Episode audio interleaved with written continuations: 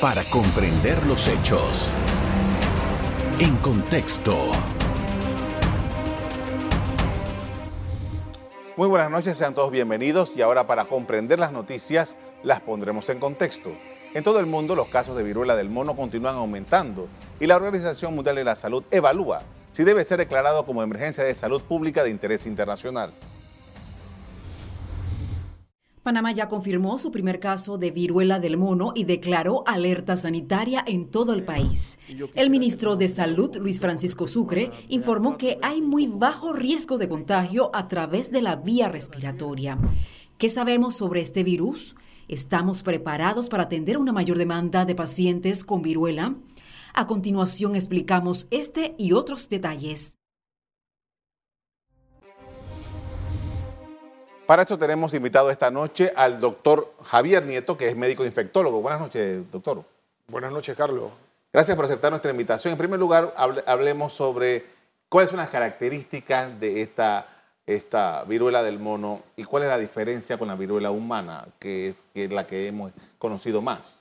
Bueno, mira, realmente los variolavirus forman por parte de un género que es el Orthopoxviridae y de ese género está eh, la, viruela humana, está la viruela vacuna y está la, viruela del mono. O sea que desde un punto de vista de secuenciamiento genómico de los virus o esqueleto de los virus, la viruela humana está dentro de ese género, con la viruela del mono y la viruela vacuna. La, diferencia es que, bueno, la, viruela humana, el, el, reservorio, es básicamente el ser humano.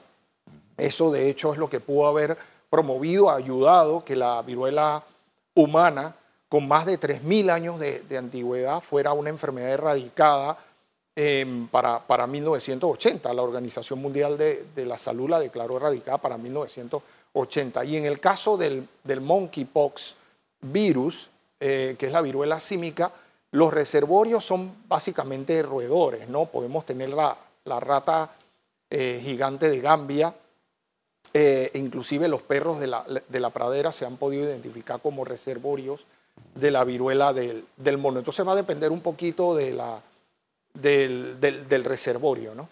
Empezó esto, por lo menos la secuencia que se tiene es que esto empezó en Europa, eh, perdón, en, África Occidental, y ya hay 14 países de América Latina que están confirmados que lo tienen, el 81% está en Estados Unidos y Canadá. Eh, ¿Qué debemos nosotros considerar? Porque eh, muchas personas están haciendo las similitudes con lo que pasó con COVID-19. Tenemos ese mismo nivel, hay que estar alerta con las personas que ingresan al país, etcétera y tal. Esa es una excelente pregunta. A ver, la COVID-19 es una enfermedad básicamente de transmisión respiratoria.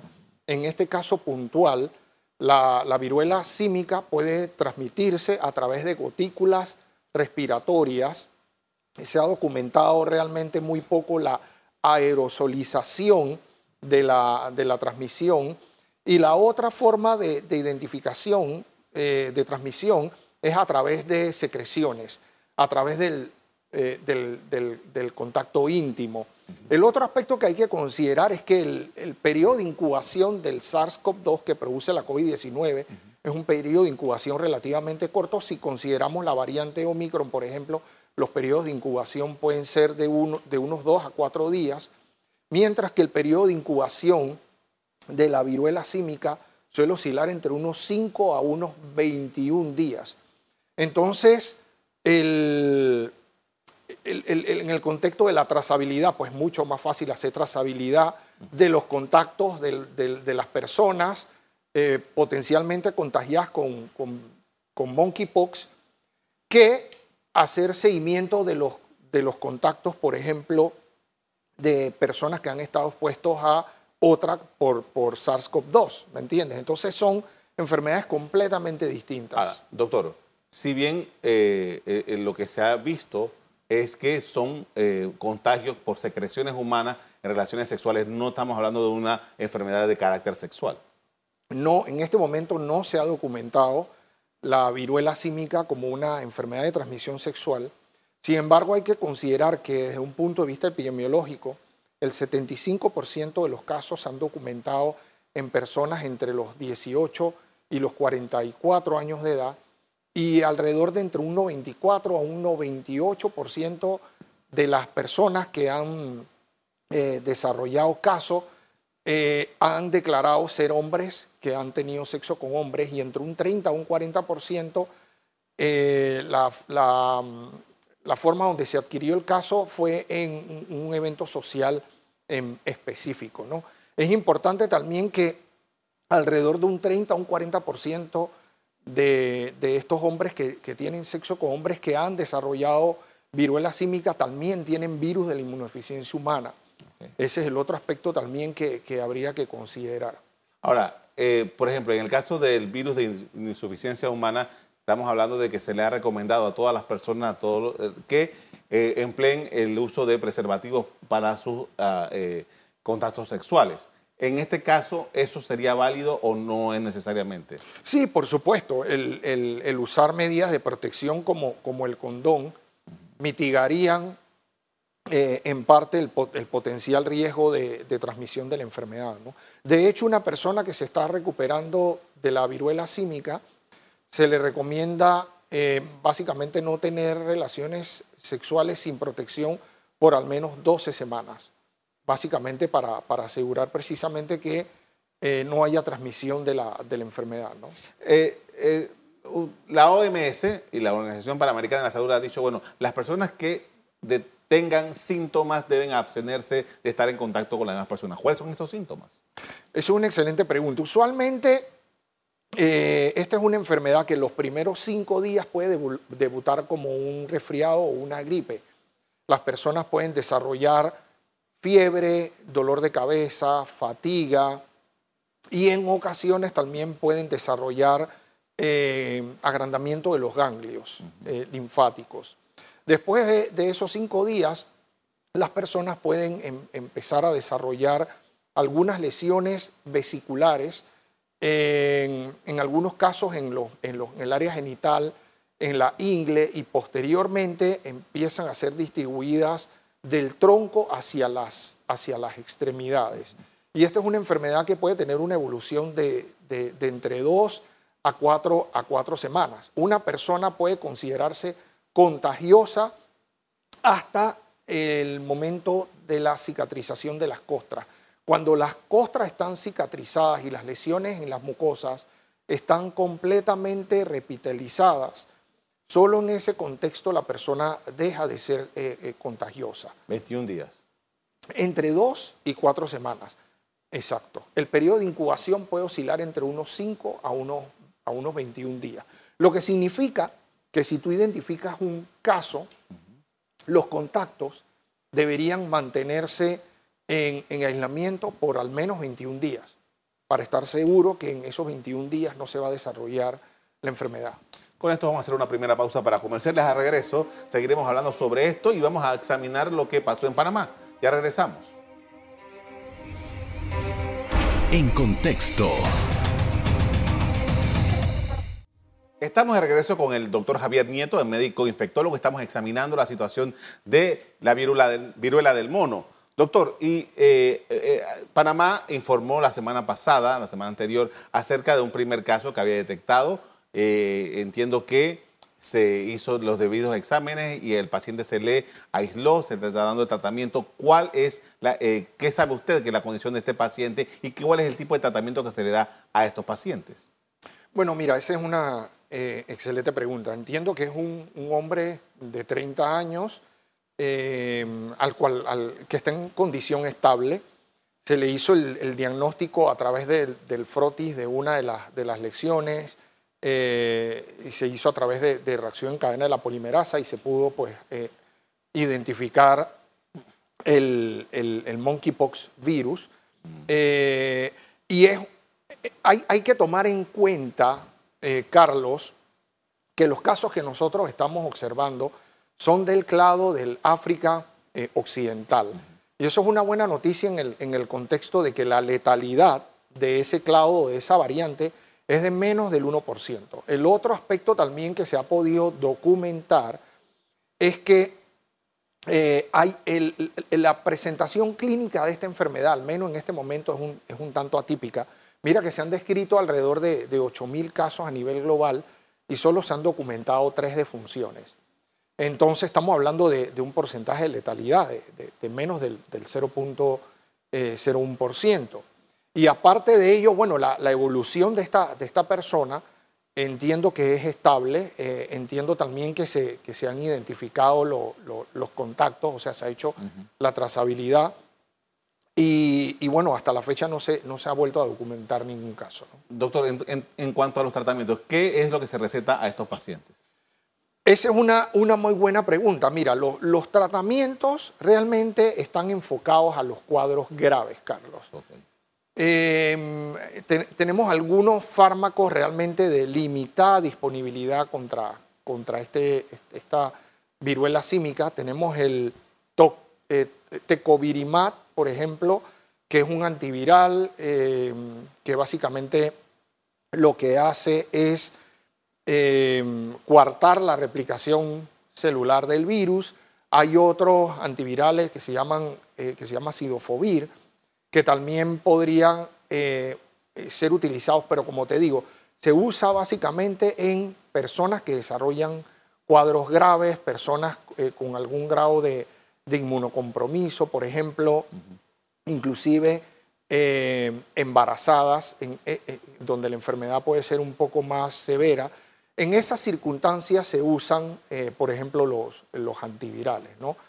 Entiendo. Ahora, doctor, tomando en consideración lo que usted decía hace un rato, eh, eh, que las personas si se sienten deben ir con los síntomas, entonces deberían ir a, tomar, hacerse una prueba, pero esta prueba no es tan fácil como las otras. Esta prueba es una prueba especializada. ¿En qué momento, eh, cómo hace un paciente que tiene más o menos los síntomas que usted describía en el, en el bloque anterior para que esto se le, se le lleve? Entiendo que el único laboratorio que lo está haciendo es Gorgas.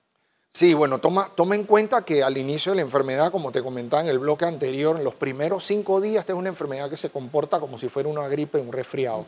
En esas circunstancias tal vez es muy difícil hacer el diagnóstico. Tal vez la forma, eh, digamos, más objetiva de hacer el diagnóstico es evaluando las características de las lesiones. ¿no? Usualmente son lesiones que, tienden a aparecer en el, en el área genital, están acompañadas de linfadenopatías, o sea, agrandamiento de los, de los ganglios, eh, y posteriormente tienden a aparecer en el, en el área del tronco hacia las, hacia las extremidades. Son lesiones vesiculares, eh, pueden ser papulares o pustulares, o sea, son lesiones que tienden a, como decimos vulgarmente, son como vesículas llenas de agua o que podrían tener como un aspecto eh, purulento pero solo tal vez haciendo una eh, historia clínica acuciosa eh, y un poco analizando los aspectos epidemiológicos del caso, más las características clínicas de la, de la lesión, es como se podría realmente hacer el diagnóstico. Usted mencionaba hace un rato que para el año 80 más o menos, la Organización Mundial de la Salud ya había decretado que eh, la viruela se había, se había extinguido prácticamente. Y cuando todo esto se empezó a hablar, estaban hablando los médicos que dicen, bueno, eh, las personas que nacieron antes de X fecha se pusieron la vacuna y que esa vacuna los puede proteger.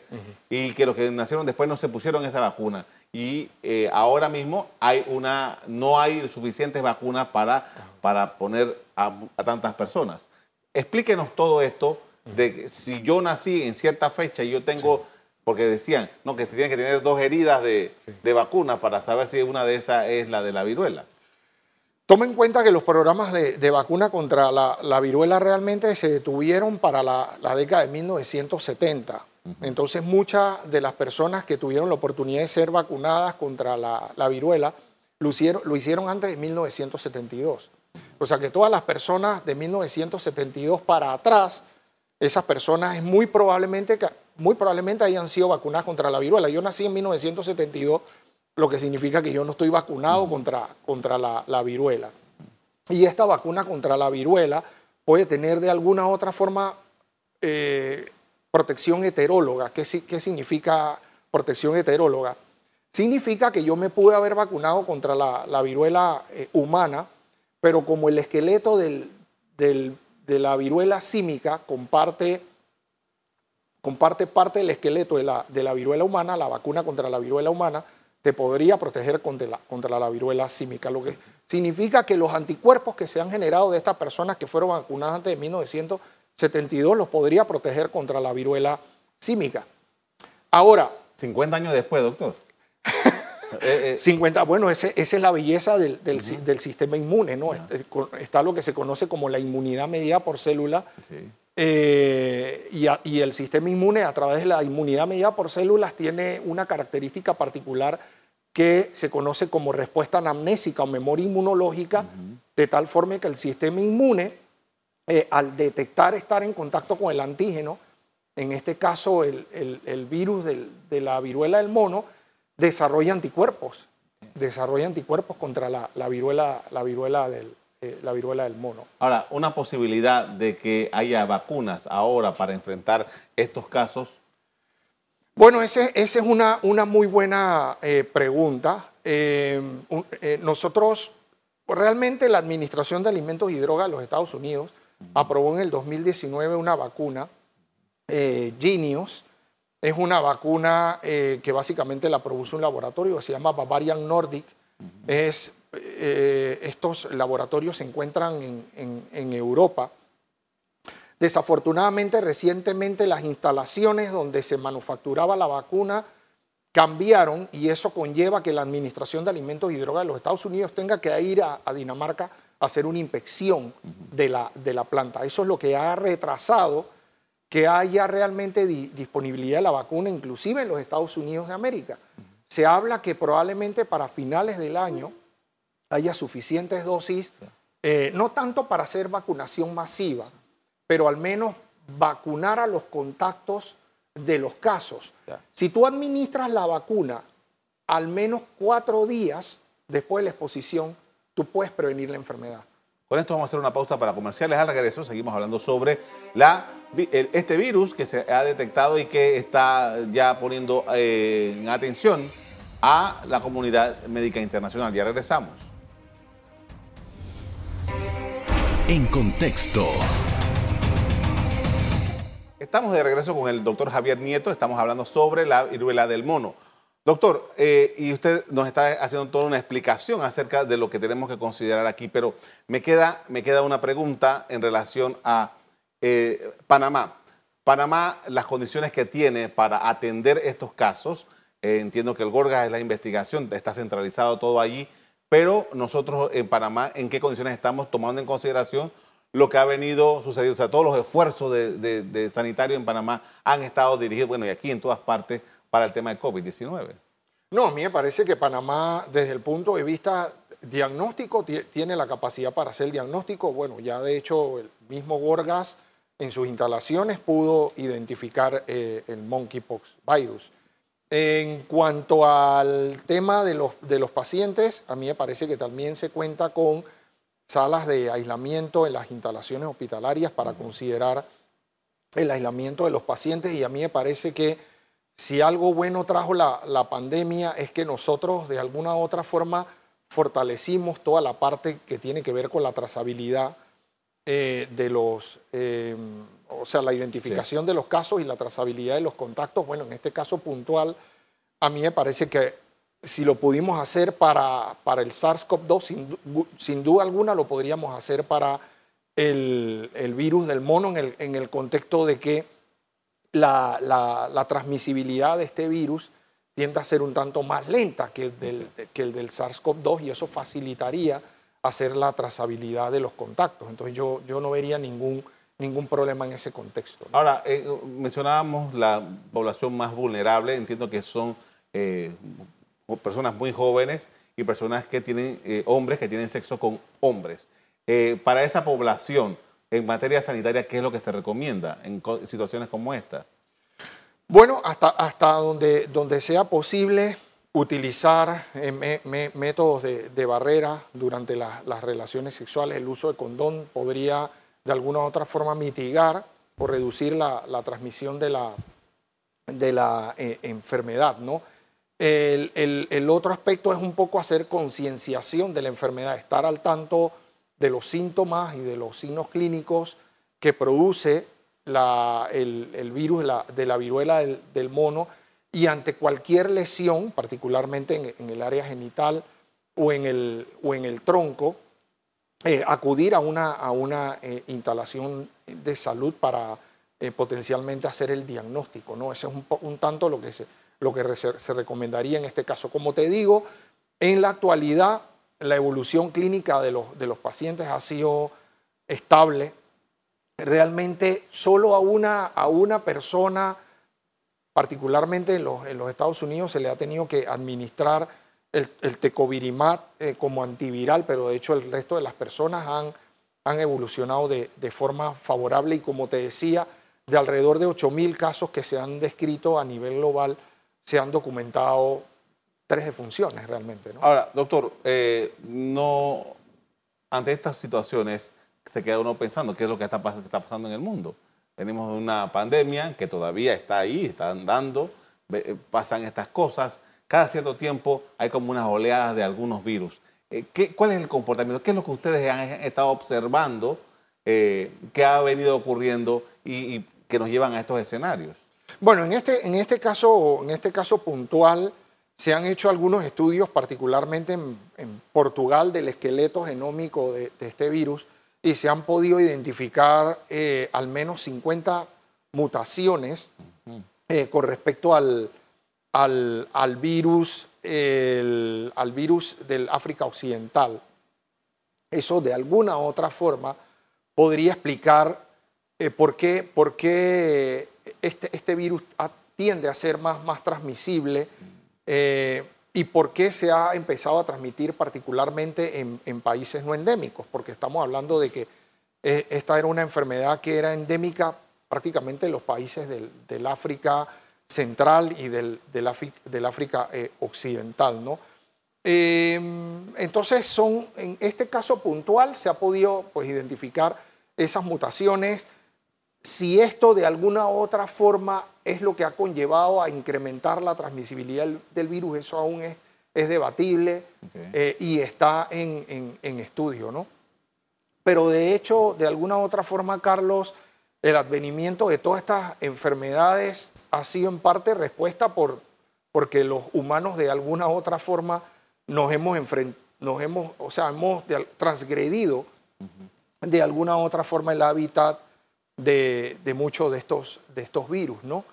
Eh, o hemos convivido con, con reservorios que nos podrían hacer presa de estos virus. Entonces ha sido un poco eso. El- el- la, el- la relación esta de- de- del ser humano con la naturaleza, Así es. con los animales. Por ejemplo, veíamos, veíamos todo el tema del COVID-19 cuando arrancó, que se la pasaban hablando que si era eh, las... El pangolín, los murciélagos. Exacto. Bueno, son zoonosis. O sea, en este caso, esta es una enfermedad, la viruela símica es una zoonosis, porque es una enfermedad que afecta a animales, pero que puede ser transmitida a los humanos. Y eso es lo que hemos estado observando en los, en los últimos tiempos, ¿no? Estas zoonosis que afectan a los animales, pero que pueden ser transmitidas a los humanos, porque de alguna u otra forma los humanos también hemos transgredido el medio o el hábitat de estos animales. Ahora, el, el mundo que se ha enfrentado a la pandemia, el mundo que se está ahora viendo todo esto, como usted dijo, la OMS va a estar reuniéndose próximamente, el 18 creo que me dijo, para, para ver esto.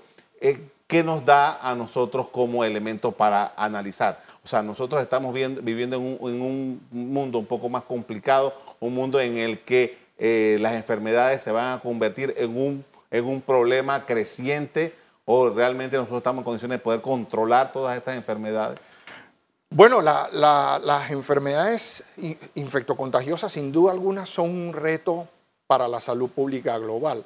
En el caso puntual de esta, de esta enfermedad, sí, el 18 de julio la Organización Mundial de la Salud hará una reunión para considerar si la viruela del mono es o no un problema sanitario o una, una- o una emergencia global. Realmente, si tomas en cuenta desde el punto de vista de- de transmisibilidad, en, eh, ha habido en los últimos siete días un incremento del 42% de, de los casos. Eh, o sea que, que se, se han incrementado los casos, pero realmente no han habido defunciones. Yo creo que en un momento determinado, dado el incremento de casos, la Organización Mundial de la Salud sí podría considerarlo un evento sanitario de interés eh, internacional Em, pero sin duda alguna es muy poco probable que nosotros lleguemos a tener una situación sanitaria como la que hubo hace dos años con el SARS-CoV-2. ¿Me entiendes? Porque aquí lo que, lo, que, lo que ha ocurrido es que de alguna u otra forma se ha querido extrapolar lo que está ocurriendo con la viruela del, del mono al SARS-CoV-2, pero es que son dos eventos infectocontagiosos completamente distintos. A mí en lo particular, esta es una enfermedad que en el contexto local no me, no me genera tanta preocupación.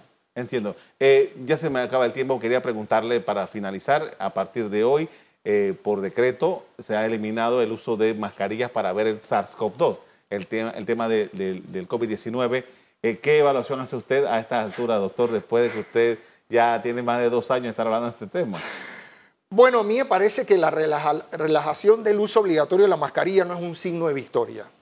No es un signo de victoria a mí me parece que a la, a la población panameña se le, da, se le está dando el caramelo. Usted decide si se come o no el caramelo.